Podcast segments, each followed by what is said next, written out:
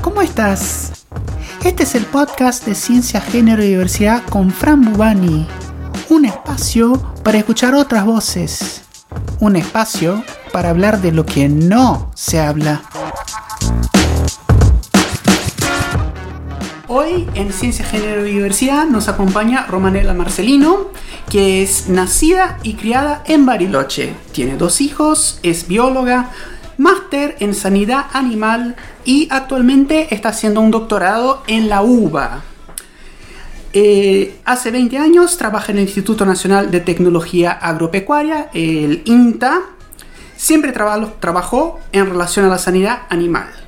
Eh, tiene experiencia en bacteriología y trabaja actualmente en el desarrollo de vacunas para animales basadas en nanotecnología, ¿no? que es esa, esa palabra tuvo ahí muchísima repercusión en la última década, diría yo, en todo lo que es eh, el ámbito científico y tecnológico, ¿no? O sea, la nanotecnología también sirve para las, eh, para las vacunas. Bueno, Romanela, muy bienvenida, gracias por, por, estar acá. Bueno, buenas tardes, eh, gracias por la invitación, este, un placer estar acompañándolas en este espacio y bueno, para charlar un poco de ciencia, género y ciencia. Así es. Bueno, primero eh, contanos un poco sobre vos. Eh, ¿Cómo fue tu experiencia en la escuela? ¿Cuándo nació tu interés por la ciencia? Eh, bueno, mi experiencia educativa siempre fue estatal. Vengo de una familia numerosa, tengo seis hermanos. Somos todos de acá de Bariloche, mis padres son de Córdoba. Eh, y bueno, cuando llegó el momento de la universidad no había mucha elección. Teníamos la Universidad del Comahue y bueno, de todas las carreras que había disponibles, eh, biología es la que más me llamó la atención. Y yo creo que la ciencia me eligió a mí, en realidad, porque en el momento de tener que decidir qué seguir, llega el momento en que uno va terminando y no sabes en qué hacer, la tesis, el famoso tema de tesis. Y un día ingresando a la universidad me encontré con un cartel que se buscaba un tesinista en el INTA para hacer un trabajo en bacterias.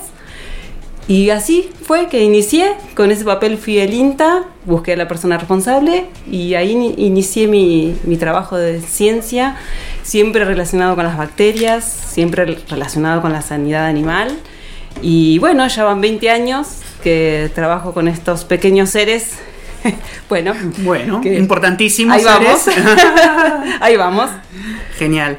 ¿Y cómo fue tu, tránsito por la universidad? O sea, como mujer, estudiante universitaria, ¿cómo, eh, cómo, la pasaste? No, creo que, en ese momento mm, no sentí ningún tipo de diferencia por, ser mujer. Este, la biología, si bien es una ciencia dura, eh, es más relajada que otras ciencias. Y éramos muchas mujeres también en ese momento cuando yo inicié ya hace muchos años la universidad. Eh, nunca me sentí distinta o que hubiera sido más difícil este, por ser mujer. ¿Mayoría de mujeres en biología? Cuando eh, sí, cuando cursé sí, sí, ya éramos más mujeres este, que varones. Sí. Mira, muy interesante ese, ese dato. Y bueno, ahora cuéntanos un poquito sobre tu trabajo. Hablaste de sanidad animal. Mm. ¿Cómo, cómo, cómo es eso? ¿Qué exactamente haces? Bueno, durante muchos años trabajé en un grupo eh, que, aborda la, salud animal de diferentes aspectos, desde la parte de las bacterias, los parásitos, los virus. Este es un grupo importante en nuestra experimental, ahí en el INTA. Eh, fui responsable del laboratorio de bacteriología y lo que hacemos básicamente es dar respuesta al productor ante situaciones que se presentan en sus animales. Básicamente en la Patagonia nosotros tenemos lo que se llaman pequeños rumiantes, que son las ovejas y los chivos. Este, mayoritariamente son ovejas lo que tenemos en la Patagonia y bueno, cuando se presenta alguna situación de enfermedad, este, el grupo sale al rescate y a ver qué se puede hacer para a ver qué está pasando. Y bueno, trabajamos en conjunto eh, los, las personas que van al campo con los que estamos en el laboratorio.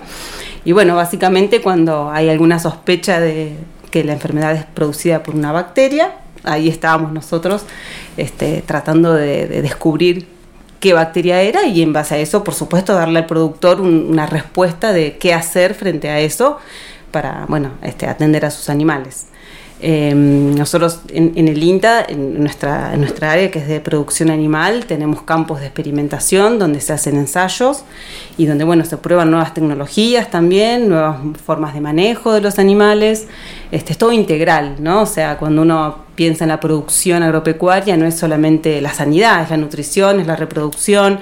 Entonces es un área grande la experimental de INTA que, que trabaja en pos de una mayor producción basada en este, nuevas tecnologías, nuevos manejos.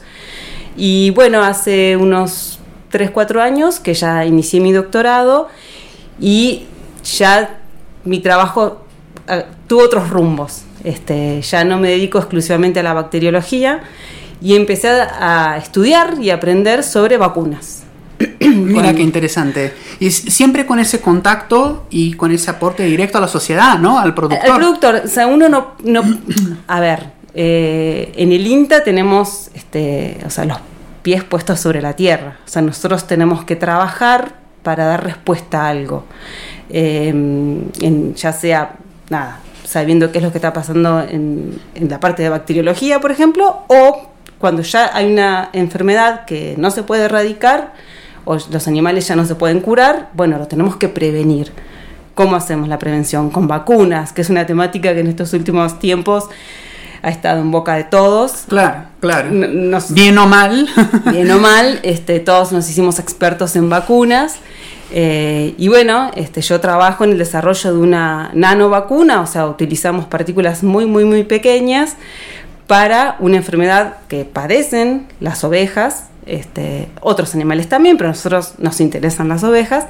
Entonces, este, desarrollamos, estamos desarrollando esta, vacuna para esta enfermedad con nanotecnología. Bueno, y también nuestro grupo, al iniciar la pandemia, nos planteamos que quizás podríamos empezar a desarrollar una vacuna para el COVID. Así que bueno, también estamos metidos en esa rama que es, es salud humana, pero estamos junto con Vago en el desarrollo de una vacuna para, el COVID, también con nanotecnología. Y bueno, nada, como que nos fuimos un poco de, las patas de la tierra animal para ir a la, a la humana. A la humana. A, mí me parece genial todo lo que estás contando. Yo eh, hablo mucho de la importancia de, desde el sistema científico y tecnológico, aportar a la sociedad, ¿no? O sea, resolver problemas, que hay muchos problemas por mm. Y generar conocimiento que tenga un impacto directo en la vida de las personas, que pueda mejorar la vida de las personas. Así que me parece fantástico lo que, eh, lo que estás comentando. Che, ahora cambiando un poco de tema, te quiero preguntar sobre eh, situaciones de violencia de género, de acoso. Eh, ¿Vos alguna vez presenciaste alguna situación en el ámbito del trabajo, en la universidad? Em, en la universidad, tanto mientras estudiaba, no tanto. La verdad es que por ahí uno cuando estudia, bueno, está a veces tan enfrascado en, el estudio que por ahí pasan cosas por alrededor de uno y la verdad es que uno no, ni las ve. Ya en el trabajo sí. Sí, en el trabajo, este, bueno, como decía antes, este, en las ciencias eh, siempre digo que el campo y el INTA están muy relacionados y el campo es muy masculino, este, muy rudo.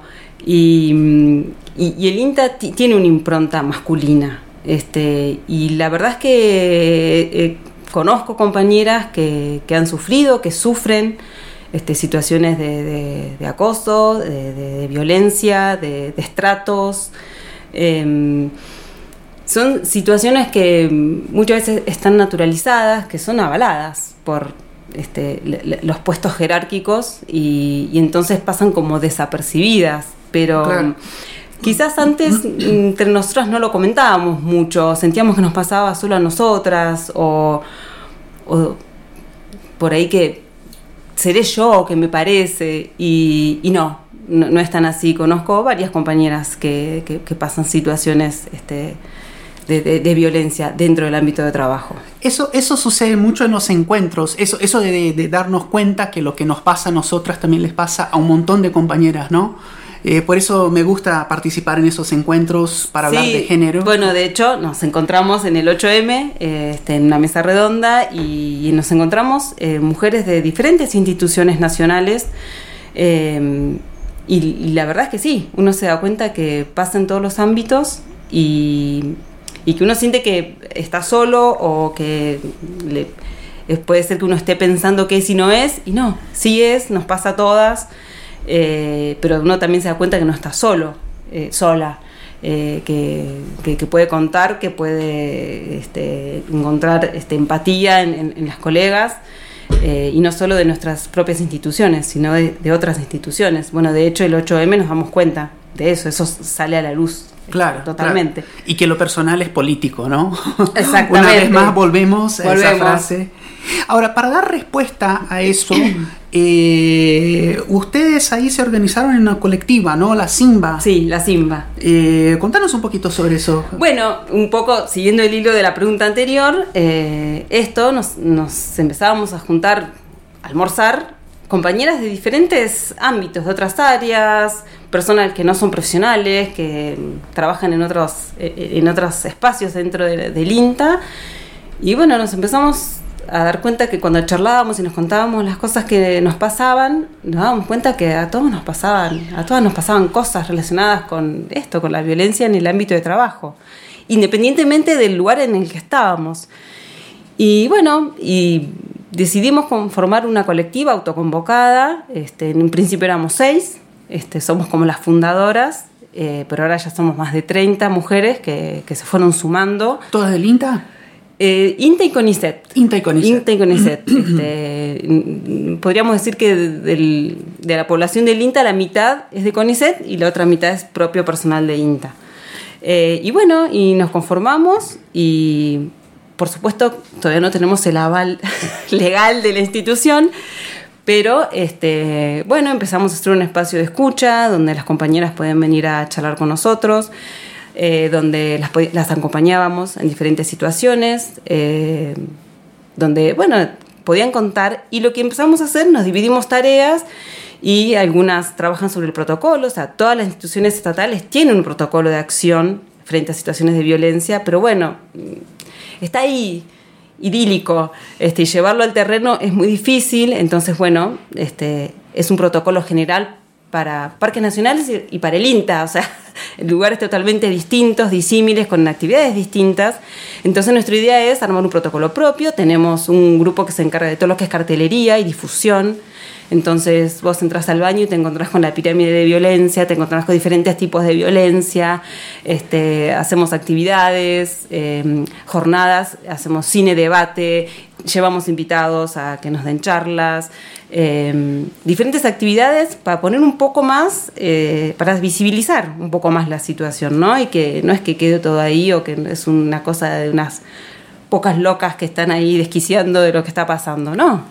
Claro, y a mí me parece fundamental eh, enfatizar acá que se cumplan los protocolos, ¿no? Porque una cosa es tener el protocolo teórico que funciona mil maravillas y otra cosa es cómo en la práctica la institución maneja la, denuncia.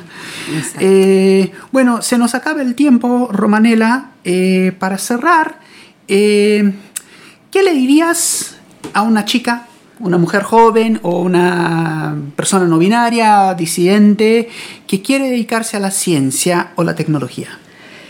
Eh, que es un mundo sin fin. empezás y no termina nunca. Es, no te vas a aburrir nunca trabajando en ciencia, nunca, porque las puertas que se te van abriendo y las posibilidades de hacer cosas y de descubrir eh, son infinitas. Eh, yo siempre digo que cuando me recibí de licenciada dije, no me agarro nunca más. Hice una maestría y dije, listo, ahora no hago más nada y ahora estoy haciendo un doctorado. O sea, si te gusta y tenés ganas, la ciencia es eterna, eterna. Así es. Bueno, eh, muchas gracias, Romanela. Gracias a ustedes por la invitación, la verdad, una maravilla. Ahí hablamos con Romanela Marcelino, que es bióloga, estudiante de doctorado y trabajadora en el INTA. Esto fue Ciencia, Género y Diversidad con Fran Bubani. Acá hablamos de lo que no se habla. Acá escuchamos otras voces. Compartí este podcast para empoderar a estas voces y hacer que el mensaje llegue más lejos. Seguime en las redes sociales para enterarte de las novedades y de todo lo que estamos haciendo para cambiar el sistema. Estoy en Instagram, arroba franbubani. También me vas a encontrar en Facebook y en Twitter. Gracias por escuchar. Hasta la próxima. Chao, chao.